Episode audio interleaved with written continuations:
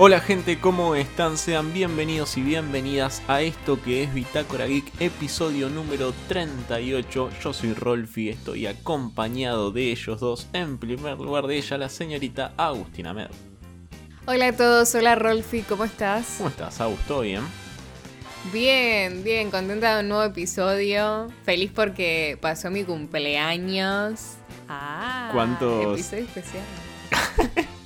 Me gusta porque e- ella misma, ¿viste? Se hace. "Va- Vamos, episodio especial. Sí, soy re fan de mi cumpleaños. Ah, ¿Sos fan de tu cumpleaños? sí, pero yo soy fan de todos los cumpleaños. Ah, yo digo bien. que soy la de los cumpleaños, me gusta festejar cumpleaños.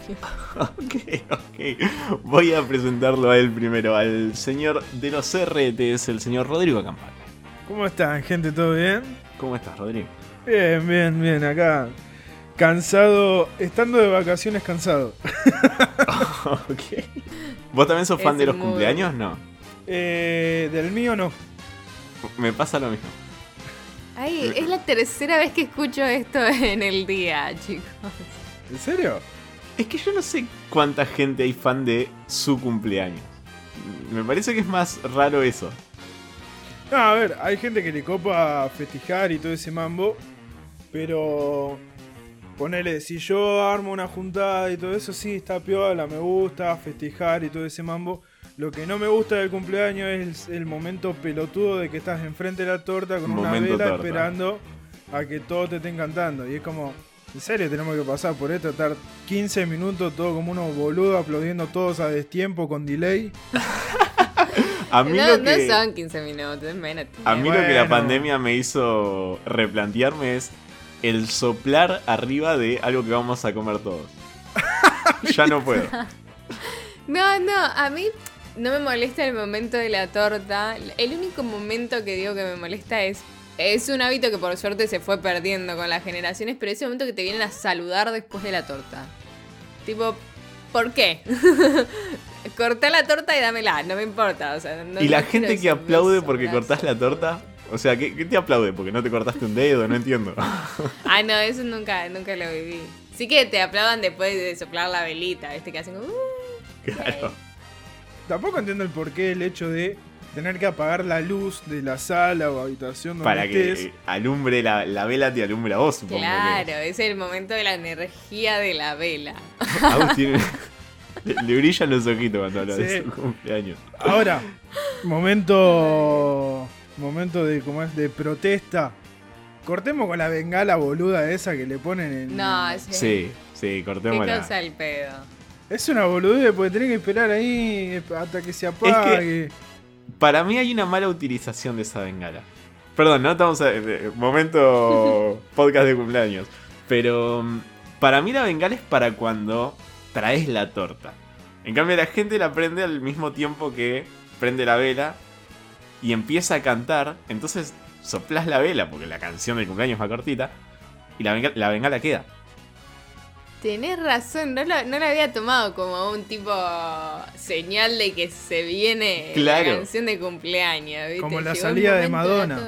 Claro, algo Claro. así. Está- o sea, estás entrando con la torta. ¡Pum! Bengalas. No es Ah, vamos a cantar, buena. prendo la bengala. Sígame para más tips. ¿Qué?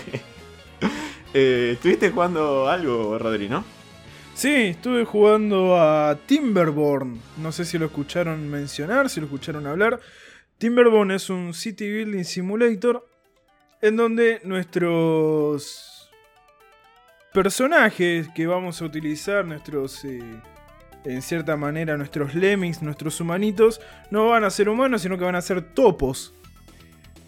Y la verdad que es un... Aún está en, Early Access, así que de lo que puede llegar a, a- hacer la versión 1.0, espero que, que cambie para bien, porque ya las bases que presenta son bastante, bastante buenas, bastante considerables.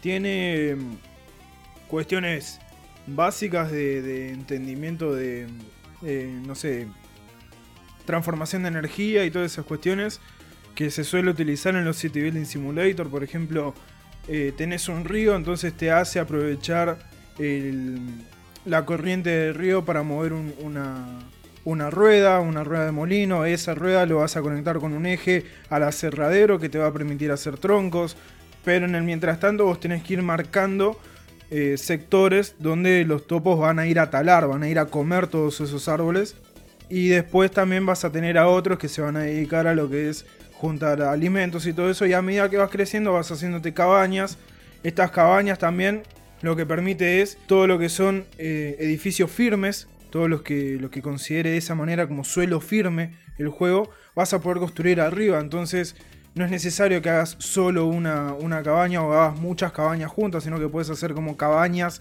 una arriba de la otra, por si tenés un, un espacio chico, o mismo si querés conectar un, terreno elevado con un terreno un poco más, más bajo. Y a medida que vamos, que vamos avanzando un poco también como pasa con, con Terranil, este reverse city building que, comenté hace poco, eh, vamos a ir como no desforestando, sino que forestando cada vez más y vamos a ir haciendo del suelo un poco más rico porque eh, con la ayuda de los topos también vamos a ir haciendo pozos y cauces de río y un montón de otras cosas más eh, la verdad que es un juego que para estar en Early Access, de lo que se venía viendo de antes, prometía bastante. Capaz a veces como consumo irónico siempre caemos en estas cosas de a ver qué puede llegar a pasar. Pero realmente lo probé. Lo probé con siendo, ah, mira el juego de los topos. Y me encontré con un gran city building que aún está en desarrollo, pero que promete un montón. Promete un montón y la verdad que si lo van a buscar a Steam, no está para nada caro, está a menos de 300 pesos. ¿Tiene historia? No, no tiene historia. Son mapas, mapas aleatorios. Cada mapa tiene una cierta dificultad, porque son distintos biomas. Tiene uno que es el recomendado, que es el que te. El que justamente el mismo juego te dice. Arranca por acá si nunca jugaste un city building. O si nunca jugaste uno, uno de estos juegos de ir modificando el terreno a tu favor. Que son un poco más tal vez complejos que los city building. Pero modo historia por ahora no tiene. Así que veremos qué onda.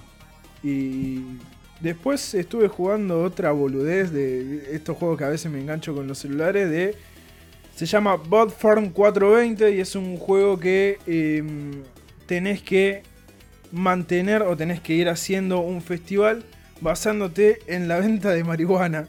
Lo jugué. Lo es, jugué, es muy bueno. Arranqué como diciendo, a ver qué es esto, y te juro que no puedo parar de jugarlo, porque me encanta, me encanta.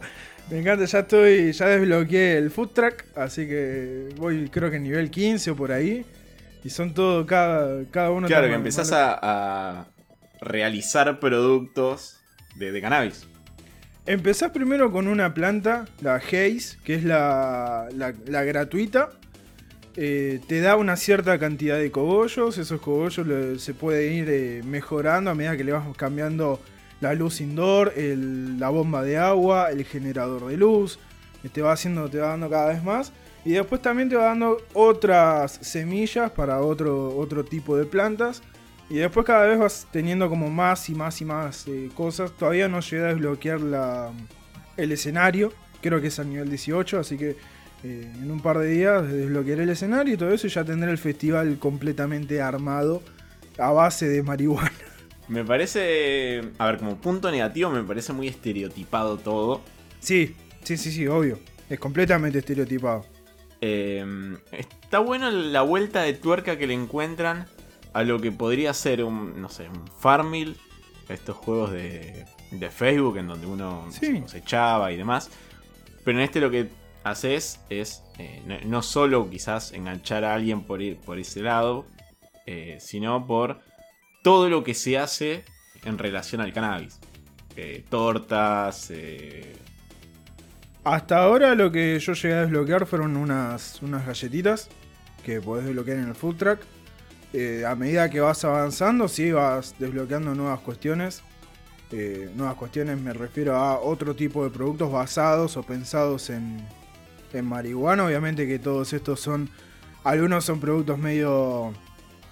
Eh, ¿Cómo sería? Medio inventados porque uno te vende vapor. ¿Es un producto medio falopa? no, pero podría. Eh, lo gracioso es ponerle cuando vos plantás la, semilla cheese que la planta es de una planta de, de marihuana, pero toda chorreada con cheddar. Y vos decís, los cogollos son todas unas cosas así medio de cheddar. Eh, cada uno como que tiene su, su cuestión así identificatoria, pero ponele eh, uno de, las, de los productos que podés vender es, eh, es humo, literalmente, es un humito que vendés. Para eso también puedes crear otras cosas. eh, tenés eh, una zarigüeya y un conejo que también te ayudan. La zarigüeya te hace este humo, el, conejo hace la- las galletitas. También vas, eh, tenés una tabla donde tenés una cierta, una, una cantidad de pedidos. No sé, te piden X cantidad de una semilla, X cantidad de la otra, eso lo vendés y te dan experiencia y plata. No me pareció predatorio en cuanto a, a la plata que puedes llegar a, a poner. No, para mí no, no, no fue nada. O sea, yo todo lo, lo que fui logrando con el juego fue todo de manera gratuita. Sí. En y se avanza bastante puse- rápido. Eso está sí, bueno. Lo que tiene de bueno también es que es como una suerte de penalización, pero no es una pen- o sea, no lo sentís como tal, porque vos podés plantar y lo dejás ahí, no es necesario que estés mirándolo, porque te pide también que le pongas, le vayas tirando como unas gotitas de agua, esas gotitas van haciendo que te dé más cogollos al final. Pero si vos lo dejás ahí, lo plantás, lo dejás ahí y volvés, qué sé yo, a las 10 horas, no, en ningún momento el juego te dice, ah, se te murió la planta. No, lo tenés ahí decís, che, anda y eh, recolectá lo que, lo que plantaste, no pasa nada. Sí lo que, lo que está pensado en unos primeros niveles de cierta manera para que vos, si querés avanzar rápido, gastes, es el poco espacio que tiene el, el, el almacenamiento, el almacén, el, el depósito, no me salió la palabra. Que son el stash donde guardas todos los cogollos, en el storage es donde guardas todas las cuestiones que, que puedes conseguir de los cofres. Eh, tienen poco espacio y están pensados justamente para que vos pongas plata o para que gastes la plata que es un poco más complicada de conseguir, no las monedas de oro. Eh, incluso también hay unas semillas con un signo de pregunta que en una de esas, de esas te puede llegar a salir una planta de monedas, una planta de billetes. Esas son como la- las cuestiones que, que se permite hacer el juego. Así que... No, es, es un juego bastante divertido, es muy... Creo que es uno de los mejores exponentes de los tycoon de celulares. Si lo queremos ver de esa manera. Eh, de estos que te permiten hacer cosas con plata real, gastando plata, o que te permiten con un cierto tiempo ir haciendo cada una de las cuestiones, y así todo sigue siendo disfrutable, porque no es eh, algo predatorio, no, no, no es algo que, que te va a consumir demasiado tiempo, ni que, ni que va a hacer que vas a llegar a un punto en el que sí o sí vas a tener que poner plata. Sí, eh, otro punto negativo que no encontré en su momento, yo lo había jugado hace rato, es que si bien comentaba recién que el avance, el leveleo, por decirlo de alguna manera, eh, es bastante rápido, cuando ya estás bastante avanzado, estás bastante metido en el juego, ya es demasiado eh, la distancia entre cantidad de experiencia que necesitas para subir de nivel cierto elemento o no. Eh, se va haciendo demasiado lenta la progresión mientras más alejado estás en el tiempo. Suele pasar, pero es demasiado. Y me pareció medio, denso eso. Pero. Pero en un principio y sobre todo con varias horas metidas, eh, me pareció bastante, bastante copado. Sí, a mí lo que, lo que más me copa del juego son los, los eventos que, que te permite hacer. Eh, son eventos bastante copados que te dan buenas, buenas recompensas. Ahí es donde ganás más cantidad de... Sobre todo cuando vos decís de los niveles más avanzados. En los eventos es donde ganas un poco más de experiencia, donde se te hace un poco menos cuesta arriba lo que es el, el seguir avanzando y todo eso. Eh, este Woody, que es una, una cabra con un tercer ojo. La verdad que está todo pensado para hacer, eh, eh, para hacer un, juego bastante amigable en todo sentido, ¿no? Desde lo que, más allá de la cantidad de estereotipos que, que maneja y todo ese tipo de cuestiones, es un juego que sabe que es, eh, que es una joda. Sí, Entonces, todo lo que hace, por más estereotipo que sea, sigue siendo una joda. No es alguien que está metido en la cultura gancha o en todo, en todo esto, en la cultura canábica. no creo que lo tome como algo ofensivo a este juego, sino que lo va a decir, ah, mirá, se cae de risa y listo. Eh, por eso no me parece un, mal estereotipo. Eh, aunque los estereotipos siempre son malos, pero Sí. Ah, No puedo decir, eh, no puedo contestar eso porque no, es un estereotipo sobre, sobre mí, por ejemplo. Creo que- Pero sí, todos los estereotipos son malos. Me da un poco de risa que pasamos del Topo Building Simulator al Conejo Dealer Simulator. porque a full los animales, eh, tremendos están. Es para una película de Pixar. Yo estuve jugando mm, una mezcla bastante rara, pero que tiene un buen resultado. Que es, ¿qué pasaría si mezclas Resident Evil eh, 8 con un Metroidvania? Sobre todo con Castlevania. Ah, me encanta, me encantan los nombres así fusionados. Me encanta. Eh, el juego está en... no entendí, igual no entendí de dónde sacaron la inspiración Claro. ¿no? para el nombre. Eh, es, eh, es un juego que está en itch.io. Lo, lo hicieron fans de Resident Evil. Y obviamente de los Metroidvania. Ni, ni vale la pena aclararlo. Eh, lo hicieron en dos meses. Y lo que nos muestra es a nuestro personaje. Está Ethan, si no mal no recuerdo. Realizando un recorrido por el castillo de Lady Dimitrescu nos vamos enfrentando a distinto- distintos enemigos. El largo del juego es un nivel de lo que sería un nivel de Castlevania. No es mucho más largo que eso. Obviamente es un juego gratuito por un tema de derechos. No pueden hacer dinero con eh, la fran- franquicia, sobre todo si se llama Resident Evil. Y nosotros contamos, eh, ya metiéndome más en el gameplay, contamos con dos armas. Una es eh, un ataque melee y la otra es una pistola. Más adentro en el juego podemos encontrar otro, otro tipo de arma. ¿Cómo encontramos esta- estas armas? De la misma forma que lo hacíamos en Castlevania, que es eh, rompiendo mm, candelabros. De estas van a dropear balas, van a dropear vida y este, esta arma más que encontramos más adentro en el juego. Tiene un solo boss, que es una de las de estas vampiresas del juego. Está bastante bien este boss, es, la verdad que es bastante, bastante desafiante hasta que le encontrás la vuelta, pero te puede llevar un- una complicación.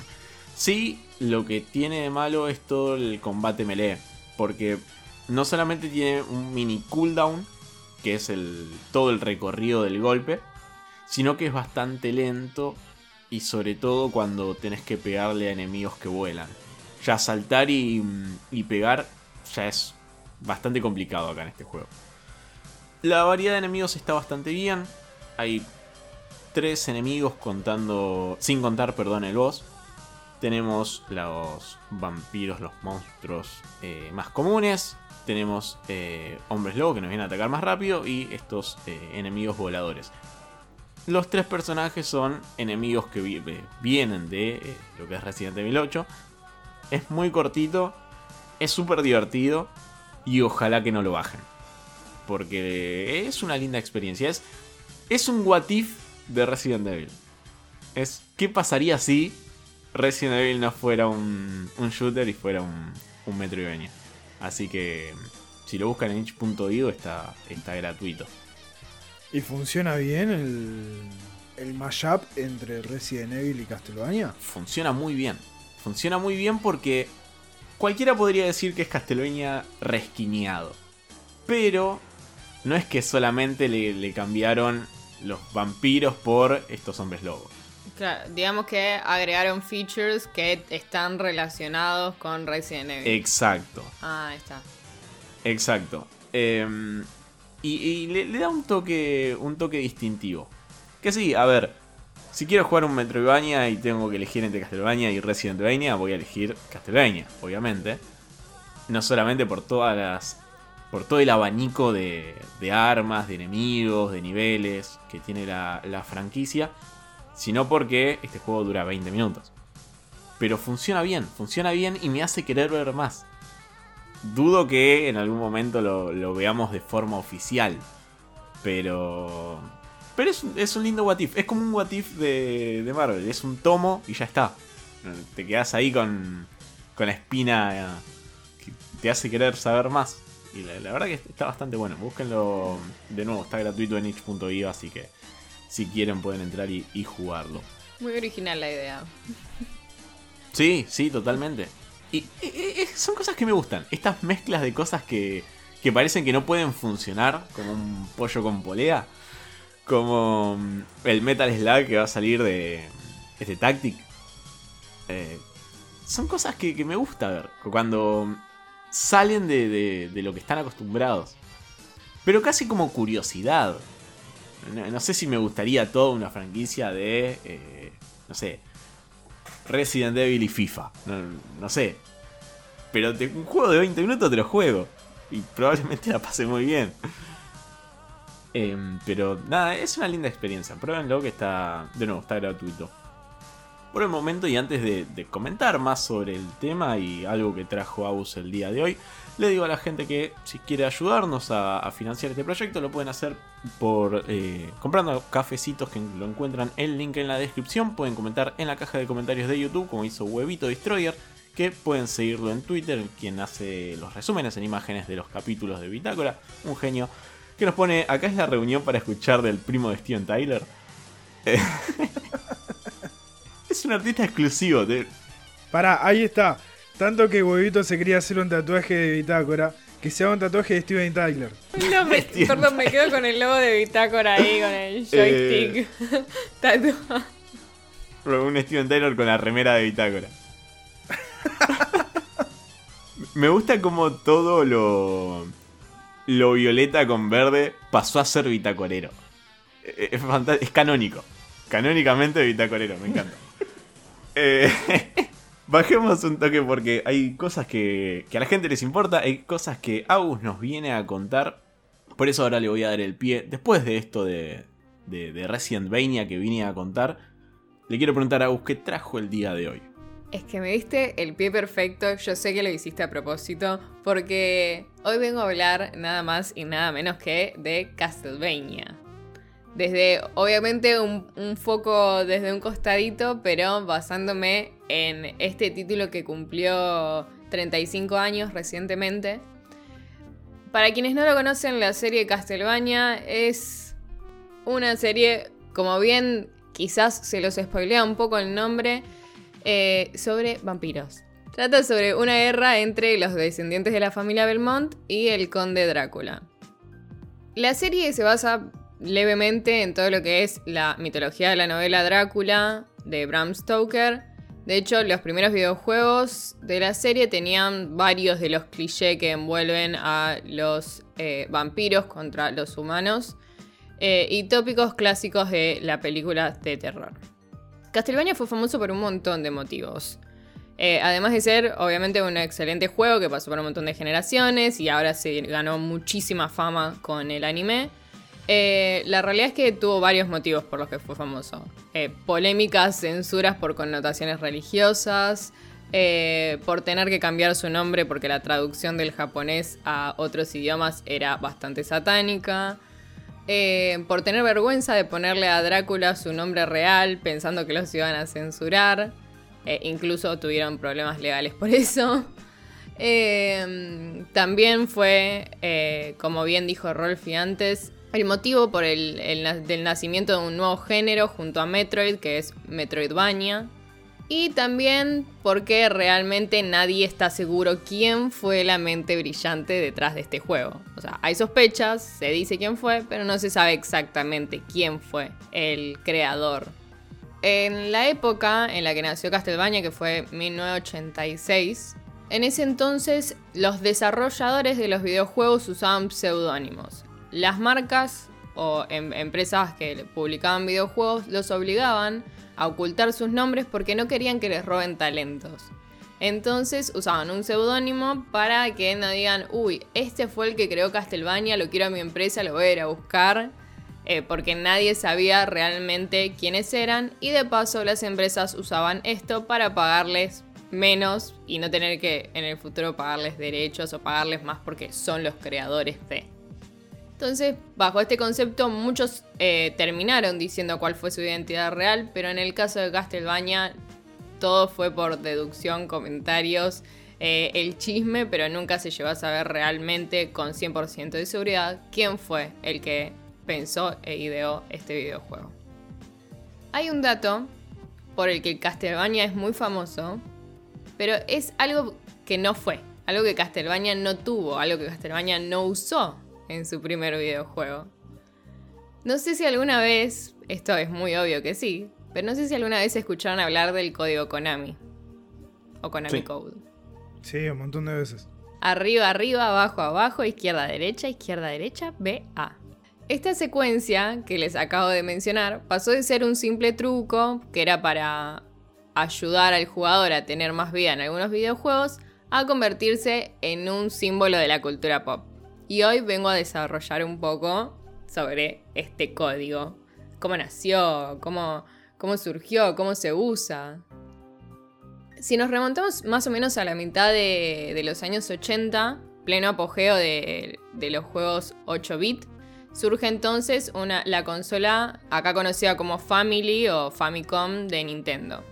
Como parte de estas nuevas experiencias, los juegos se hacían cada vez más complejos, más difíciles eh, esta es la época en la que nació la bien conocida Nintendo Hard, o Nintendo Difícil como traducción directa, que es un estilo de, dificultad y mecánicas de juego que mucha gente de la vieja escuela de las consolas debe conocer, que era que los juegos de Nintendo buscaban tener una dificultad bastante alta o bastante extrema para challengear al jugador que eh, el mercado doméstico era lo que estaba buscando. O sea, que cada vez los juegos sean más difíciles y los lleven a enfrentarse a, nuevos skills que quizás antes no tenían.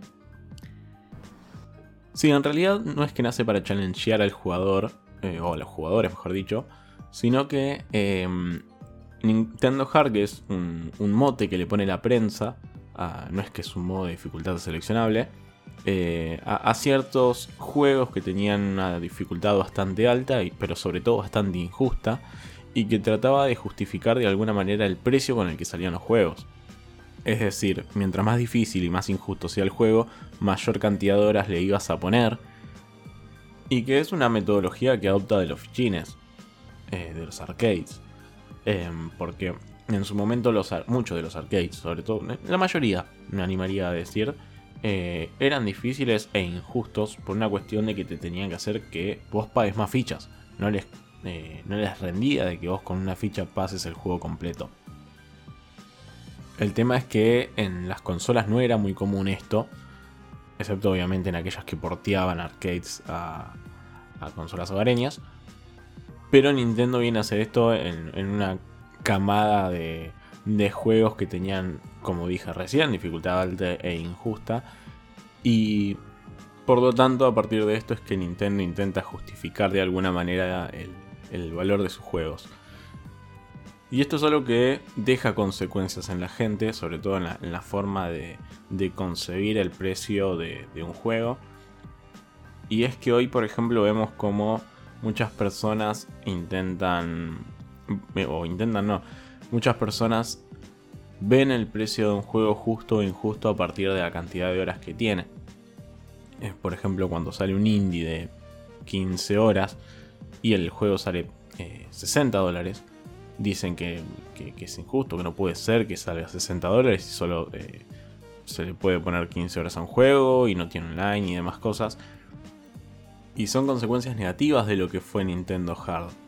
Em, y, es importante remarcar que, un juego de, 10 horas te puede dar una mejor experiencia y puede estar mucho más justificado el precio de 60 dólares que quizás eh, un título de 60 horas. Eh, un juego de 60 horas, de 100 horas, de, mayor cantidad de horas, puede estar incluso no solo de tener eh, relleno, sino también tener contenido malo, o aburrido, o mal hecho. y un juego de 10 horas, quizás tiene mayor posibilidad de ser un juego redondo, un juego correcto y de ahí para adelante. Hay miles de ejemplos de juegos cortos, entre comillas, porque en realidad no es así. Un juego, por ejemplo, no sé, 10-15 horas, que son muchísimo mejores juegos en su totalidad que quizás muchos otros títulos de 60 horas. Y por lo que quizás eh, vale mucho más la pena gastar 60 dólares por un juego, por ese juego de, menor eh, duración, que por otro más largo y lleno de relleno. Pero también entran en juego otras cosas, otros elementos que pueden ser, no sé, cantidad de el ingreso que tiene la persona, eh, la cantidad de tiempo que tiene la persona para jugar, cuántos juegos compra al mes y muchísimas otras variables. Yo lo que digo es que Nintendo Heart tiene consecuencias negativas no solamente en ese momento, sino que eh, con el paso del tiempo también trajo consecuencias, esas consecuencias negativas, y que debería restarse importancia a la cantidad de horas del, del título a la hora de no solo de analizarlo, sino de analizar el precio con el que sale. Pero en esta época eh, se hacía cada vez más difícil probar los videojuegos desde el lado del desarrollador. Porque mm, en los 80, lo que hoy conocemos como beta testing o, personas que hacen QA, que es eh, Quality Assurance, eh, no existían. No, no, no existía la figura de alguien que se dedique directamente a probar un videojuego. Entonces se manejaba de una manera distinta. El creador o programador principal del videojuego era también el que se encargaba de chequear que el juego funcione bien y que cumplía con todo lo que, o sea, no tenía bugs o, cumplía con todas las expectativas que tenían frente al videojuego. Claro, era un caos tener que probar, por ejemplo, si había bugs en el, en el nivel final, cuando no solamente tenías que pasar todo el título completo, sino también que como decíamos recién, el juego era súper injusto, entonces eh, se dificultaba mucho más eso. Probar eh, si había bugs o si estaban bien los niveles más avanzados. En esta época es que aparece el hombre detrás de este famoso easter egg que se llama Kazuhisa Hashimoto, un desarrollador de videojuegos japonés que arrancó a trabajar en Konami en 1981. O sea que para cuando salió Castlevania llevaba aproximadamente 5 años en la empresa. Encontrándose Hashimoto frente a esta tortura de, de probar un juego que era súper difícil, fue que implementó por primera vez este código Konami en uno de sus juegos, para hacer las pruebas más fácil y poder ir testeando los niveles más avanzados de forma que no tuvieran que rejugar todo el título justamente para ir viendo el avance. Al ingresar el famoso arriba, arriba, abajo, abajo, etcétera, etcétera, el juego desbloqueaba un montón de beneficios que hacían todo mucho más fácil. Pero cuando se, se envió este juego, él y su equipo se olvidaron de sacar este, este código que usaban para pruebas.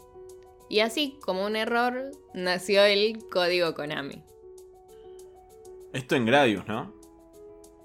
Ahí viene la cuestión. El código usualmente se cree que nació en Contra, en el videojuego Contra, porque fue donde más famoso se hizo, que fue donde los jugadores llegaron a descubrirlo. Pero en realidad el juego donde nació fue justamente en Gradius, un shooter espacial que controlábamos una navecita en desplazamiento lateral el problema es que la nave con solo un toque se desintegraba. Entonces era casi imposible o muy muy difícil para el jugador avanzar.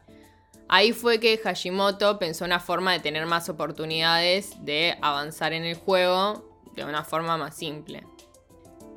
Eh, Hashimoto para pensar esta solución se inspiró en los comandos ocultos de Xevious de 1983 que era un juego de Atari y pensó que sería una buena idea y unos comandos fáciles de acordarse, pero no tan fáciles de eh, tocar por accidente mientras estás jugando. Según las estimaciones se cree que el código Konami terminó apareciendo en más de 130 títulos, tanto de Konami como de otros desarrolladores, quienes lo incluyeron en homenaje a este easter egg que probablemente le fue de mucha ayuda durante la infancia. Hay una discusión que se presenta con eh, este código que si es si se presiona Start o no al final de la serie de comandos. Esta pelea surge porque algunos videojuegos sí la incluyen. como fue, eh, fue tomado como referencia eh, para muchos videojuegos el código Konami, cada desarrollador le dio como su propio tinte. Algunos lo usaron exactamente igual, cuestión de que si lo probás te da algún beneficio, y otros le dieron su toque de vuelta. Y así, gracias a, a Gradius, que con el código Konami te daba el beneficio de muchas armas e invencibilidad parcial, hay diferentes variantes y los puedes encontrar en un montón de juegos como Dance Dance Revolution, Metal Gear. Y mm, el código Konami también llegó a Hollywood. Pasó, traspasó la pantalla de la tele y de los videojuegos y saltó a Hollywood gracias a la película Ralph el Demoledor. Eh, también fue parte de una canción, de eh, una canción que forma parte de la película Juno o Juno, eh, que es parte de la, canción llamada Anyone Else But You de, The Melody Peaches. Y también fue parte de un easter egg para el buscador Google, que si buscabas Up, Up, Down, Down, Left, Right, Left, Right, BA, surgía la respuesta modo trampa desbloqueado, búsquedas gratuitas ilimitadas en Google. Sí, de hecho, eh, pueden pausar este episodio, entrar a Google o hacerlo por el buscador por voz decir eso que dijo Aus o escribirlo y, vean qué les aparece. Sí, y mismo lo sigue haciendo si quieren usar sus celulares y preguntarle a Siri o preguntarle a su asistente de celular, probablemente les dé una respuesta poco esperada frente a la mención del código Konami. Pero entonces yo ya di un millón de vueltas y les conté la historia y les conté el porqué y les conté dónde podían encontrar el código Konami, pero ¿qué tiene que ver esto con Castlevania? Bueno, desafortunadamente el código Konami en el Castlevania no funciona. Castlevania puede hacer referencia a Gradius en un montón de, eh, de pequeños ítems como las cabezas muy ocultas, pero eh, lamentablemente, cuando usas este código secreto, Castlevania te tira un mensaje que dice, lo siento, eso no funcionará o no puedo hacer eso. Em, el primer juego que, donde se podía ver este mensaje y que utilizó el, el código Konami fue eh, Kid Drácula de 1990 que salió para Game Boy. Eh, en este juego fue que directamente el código Konami no funcionaba y cuando lo intentabas usar para ganar alguna recompensa, la realidad es que no, no servía de nada. No fue hasta 1994 con Castlevania Bloodlines que el código Konami realmente hizo algo. Eh, cuando vos estabas en la pantalla de inicio del título, eh, introducías el, código y habilitaba la eh, selección de la dificultad experto. Irónicamente te hacía el juego más difícil en lugar de hacértelo más fácil. Después fue en Castlevania Chronicles, que salió para PlayStation, que eh, desbloqueaba un menú de opciones oculto cosa que eh, siguieron utilizando en los siguientes juegos y en Castlevania Lord of the Shadows desbloqueaba, en, tanto en el primero como en el segundo, desbloqueaba un menú de trucos o de trampas. Em, que era para que cuando vos querías ganar puntos en el juego, ganabas puntos extra. Fue en Castlevania Harmony of the Dissonance que eh, cuando ingresabas el código, eh, el efecto generado o el resultado de esto era que podías jugar como Simon Belmont en el modo Boss Rush. Si bien es un juego significativamente más eh, difícil en este modo, porque los movimientos de Simon Belmont son mucho más limitados que el personaje principal, el jugador puede hacer más daño con este personaje y juntar muchos más corazones o puntos para impulsar el, uso de armas, secundarias. Esto hace que eh, los jefes sean mucho más fáciles de derrotar que en el juego eh, normal. De hecho, para cerrar, no hay un solo código de trampa escondido en el Castlevania original. No hay forma de, ni de que sea más fácil, ni de que sea más difícil, ni de acabar con Drácula y las hordas de monstruos que lo acechan. Irónicamente, la única trampa, entre comillas, que hay es que si pasas el juego en modo normal, se te desbloquea un nivel más difícil. Y esa es el único easter egg que van a encontrar dentro de Castlevania original. Así fue como Castlevania logró ganarse la fama por algo que en realidad nunca tuvo. ok, fantástico, fantástico. Eh, son altos juegos. Son, son juegos a los que no me termino de despegar del 8-bit. Me cuesta mucho los demás Castlevanias. Pero creo que me, parece que esa, esa parte de, la franquicia fue la que mejor le queda. Acá somos bastante fans de los juegos retro. no voy a decir que no, o sea, por lo menos desde mi lado.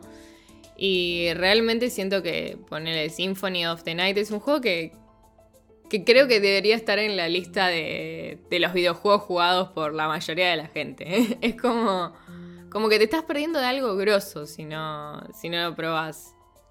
Para mí, entraría en la lista de juego que mucha gente dice que jugó y que no lo jugó.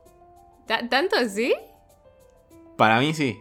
Ahí hay una cierta cantidad de juegos que mucha gente, como los libros, como, eh, como películas, sobre todo las de autor, que mucha gente dice que las vio, que eh, leyó el libro, que jugó el juego, porque es muy popular o porque tiene una crítica sublime, pero que no, en realidad no es así. Por lo menos es mi apreciación, no sé.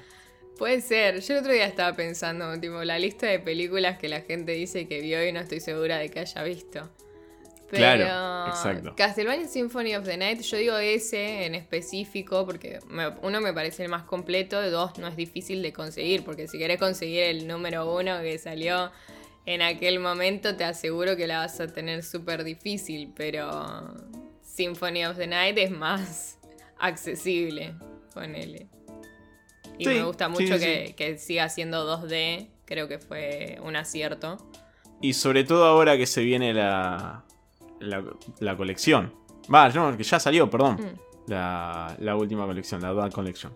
Em, está bueno que, se puedan revisitar esos juegos. Más aquellos que tienen un abanico de idiomas un poquito más, eh, más abierto. Yo tengo una pregunta para hacerles, tanto a ustedes, a ustedes dos como a nuestros oyentes. Diga. ¿Son de hacer o usar trampas en los juegos? No sé, ¿a qué llamas trampa? Pará. Trampa, o sea, aprovecharse de estos easter eggs para que sea más ah, fácil. Ah, pará, pará, no, son trampas entonces. Hay, hay dos, podemos dividirlo en dos. Pueden aprovechar el easter egg o hacer trampa, realmente hacer trampa, que puede ser en un juego físico también, un juego de mesa. Trampas no. Sí, sí, sí uso los eh, elementos que te da el juego para usar, porque para eso están. No sé, no, se me ocurre en este momento. Por ejemplo, yo usaba mucho en el, en el Crash Team Racing eh, los pasadizos secretos que había. Pero esos son atajos, no, son, trampas. Bueno, son pasadizos secretos. Pero por ejemplo, el Konami Code, yo personalmente no lo he usado. Lo intenté después de un par de, Yo creo que lo dije acá en el podcast, lo repito, no hay problema, la gente se renueva. La gente que dice que pasó ciertos juegos, tipo, no sé, Metal Slug, con una sola ficha, no existe. Así como la gente que dice que pasó el contra con las dos vidas para mí son seres mitológicos. No, no, no existen. Eh, si no fuera por el código Konami, no, hubiera llegado eh, tan lejos en ese juego. O otros códigos en otros juegos. Mm. Pero no, los considero trampa. Y no considero tampoco que estén mal. De hecho, hay una. Hay una. Hay toda una parte de la industria dedicada a eso. Es cuando sale la Nintendo Power, la revista de Nintendo primero la gente, a ver, había juegos de, Nintendo bastante complicados de pasar. A, medio que a propósito, podemos mencionar hasta el primer Zelda también. Em, la gente mandaba cartas para saber cómo se pasaba cierta parte del juego. Entonces lo que hace Nintendo es crear la sección de la resolución de eh, dudas, puzzles o distintas trabas del juego por vía telefónica. Entonces la gente llamaba y había eh, personas dedicadas. Un día quizás desarrolle un poco más. Pero había gente dedicada y preparada para atender esos llamados y resolver. Y no era gente que tenía quizás un, Word, sino que era gente que eh, tenía que pasar una evaluación escrita para recordar todos los secretos, cómo se pasaba cada nivel. Porque vos imaginate que no es una videollamada. No, es algo que vos le podés compartir en una pantalla. Vos le tenías que mencionar, mira, estoy en el stage 8.2 de Mario. Y esa persona te tenía que decir dónde estaban los honguitos eh, escondidos. De memoria. Y nada, de, hecho, bueno, también las revistas. Las revistas se nutrieron un montón de eso. Entonces, siendo toda una parte de la industria abocada a eso, me parece súper eh, común que la gente lo pueda usar y no, no veo Obvio, pero ¿quién no, no, ha agarrado en algún momento de frustración y, googleaste el, cómo se pasa el nivel tanto de X juego? Porque. Sí, sí. ya no podés más, ¿viste? No, obvio, yo no digo que esté mal, yo digo si lo usaron, porque puede ser que se pongan en macho beta y me digan, no, yo pasé todo con una sola vida, ¿viste? ¿Quién no ha ido al ciber y ha puesto el Vice City con, lleno de trucos? ¿Había otra manera de jugarlo? claro, exactamente. ¿Rodri? Eh, no, me hiciste acordar del Vice City, también de, de Age of Empires. solamente el. Claro, para no perder tiempo, el, el, el cheat Aegis que era justamente eh, la construcción instantánea, y era el que hacía todo instantáneamente eh, el aldeano. Entonces, ese es también uno de los motivos por los cuales hoy en día digo no sé jugar, porque aprendí a jugar de esa manera, de la misma manera que el Vice City, jugarlo siempre con on speed. Entonces, lo mismo que jugar a los, eh, a los Pokémon emulados con más velocidad de, cosas, con más velocidad de, de animación. Sí, hay, ciertos trucos también que, que trascendieron, ¿no? Tipo el, auto en el Age. El auto en el Age es... Eh, medio que se vuelve icónico. Sí, y también es, mucho más icónico cuando te enterás la historia de trasfondo. Porque ese... El Cobra, el Shelby Cobra, era el auto favorito del hijo del desarrollador de, del Age. Por eso se llama Who's Your Daddy, el cheat para, sacar al, al Cobra. Entonces es como trasciende no solamente por el hecho de tener un cobra en la Edad Media, sino que también cuando te enterás la historia de trasfondo de que es el auto favorito del hijo del desarrollador. Es como esos regalos que dejan los desarrolladores ocultos dentro del juego para que, quedaron ahí a modo de lo pongo para hinchar las pelotas o para decirle a mi hijo, mirá, mirá lo que hizo papá por vos y listo. Es como tiene esa cosa. Requiere un truco con mi nombre ahora. ¿eh? Obvio. Que pongan a EA soy bitacorero y. Claro, y te aparece una skin violeta, violeta y verde. Y así hablando de los colores hago full círculo y voy cerrando la persiana de este episodio. Que la, que la gente deje sus códigos, sus trucos más, em, más usados, que más les gusta, que más recuerdan en la caja de comentarios de YouTube. Eh, así los leemos en el próximo episodio. Gracias, eh, Agus, por haber traído esto. No, por favor, gracias a ustedes. Rodri, gracias por la historia sobre el Shelby Cobra. De nada, en otro momento traeré otras historias completamente innecesarias. Eh, yo le agradezco a ustedes que están del otro lado por haber llegado hasta acá en este episodio. De nuevo, pueden comentarnos, coméntenos en la caja de comentarios de YouTube que, cuál fue su, su código favorito. Pueden ayudarnos con la compra de un cafecito que encuentran el link en la descripción. Pueden seguirnos en arroba Bitácora tanto en Twitter como en Instagram. Yo soy Rolfi, esto fue Bitácora Geek. Adiós.